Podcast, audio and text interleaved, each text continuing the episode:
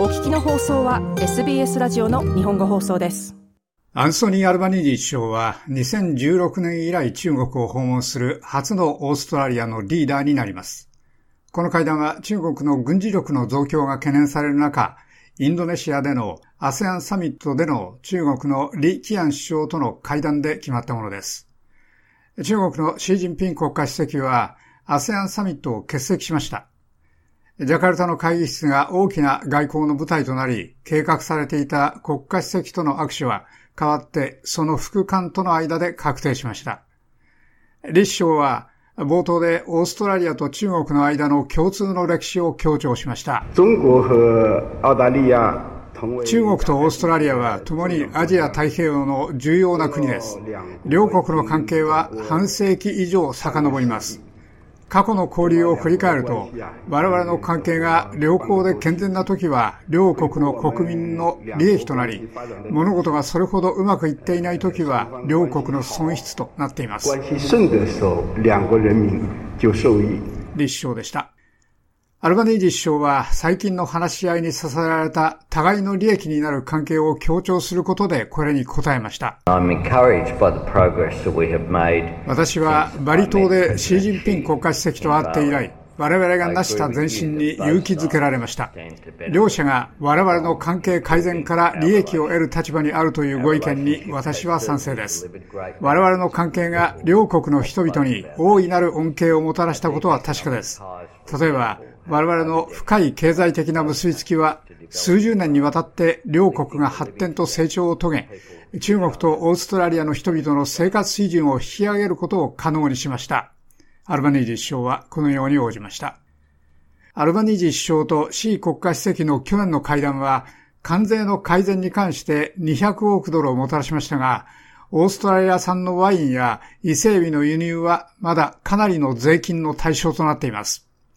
そしてまだ中国で拘束されているオーストラリア人、チェン・レイ氏とヤン・ヘンジュン氏のほか、中国で死刑に直面している3人のオーストラリア人がいて、これらの協定の人権コストが依然背景にあります。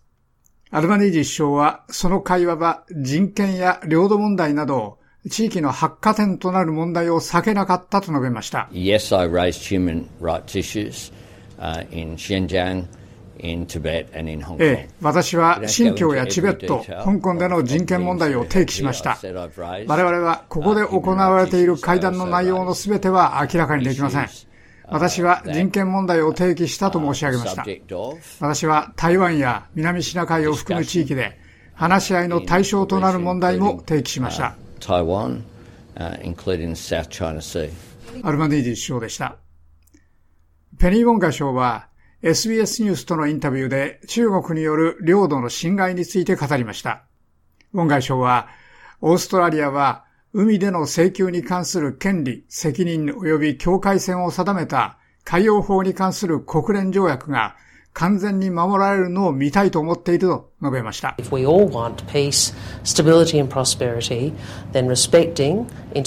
ウォン外相は我々全員が平和と安定、繁栄を欲するならば、国際的な取り決めを尊重することが極めて重要ですと述べ、レポーターの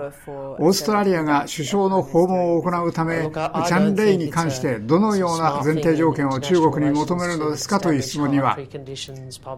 私が言うことはこれだという固い前提条件を公に設定することは国際関係では賢いことではないと思います。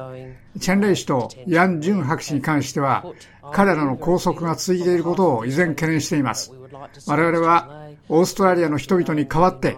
チェン・レイ氏とヤン博士が彼らの家族と再会するのを実現したいという見解を大変はっきりと伝えました、と述べました。国際的なサミットの傍らでは日夜交流があり、インド、中国、日本、ロシア、アメリカが東アジアサミットのために参加したため、南シナ海紛争がその最前線や中心になりました。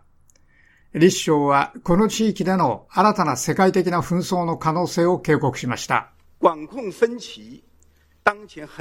現在意見の違いを管理するため、参加する陣営を選ぶことに反対し、集団の対決に反対し、新たな冷戦に反対することが大変重要です。中国の李首相でした。閉じられたドアの向こうでアメリカのカマラ・ハリス副大統領は中国の海洋進出を違法で挑発的だと述べたと言われています。ハリス副大統領の一般演説はインド太平洋地域との共通の未来を強調しました。アメリカは東南アジア、より広くはインド太平洋へ長期のコミットメントをしています。我々は誇り高い太平洋の国であり、アメリカ人はインド太平洋の未来に深く関わっています。我々は歴史的な絆や、この国や多くの人々と共通の価値観を共有しています。ハリス副大統領でした。インドのナレンドラ・モディ首相は、この地域の未来を話し合うために、主な世界的な国々があっているが、発展途上国の懸念に耳を傾けることが重要だと述べました。我々は自由で開かれたインド太平洋を保障するために、ルールに基づく COVID 後の世界秩序を築き、人類の福祉のために集団的な努力をすることが不可欠です。そして、グローバルサウスの声を拡大することは、我々の共通の利益です。インドのモディ首相でした。これらのサミットの主催国として、インドネシアは世界的な安全保障と経済に関する会話の中心となりました。中国が直面している金融危機は、インドネシアの人口ブームのために主要な貿易と開発を作り出す可能性があります。インドネシアのジョコ・ウィドド大統領は、この会議で問われていることについて決意を固めていました。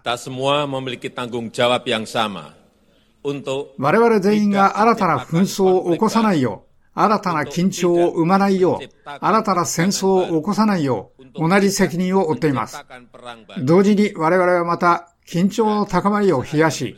冷たい状況を温め、意見の違いに橋を架ける対話のための余地を作り出す責任を持っています。ウィドド大統領でした。一方、アルバニージ首相は、米人への7年ぶりの首相の訪問が数ヶ月以内に行われることを確認しました。私は C 国家主席からの招待を受諾することも確認しましたので、今年中のお互いに合意した時期に中国を訪問する予定です。アルバニージ首相でした。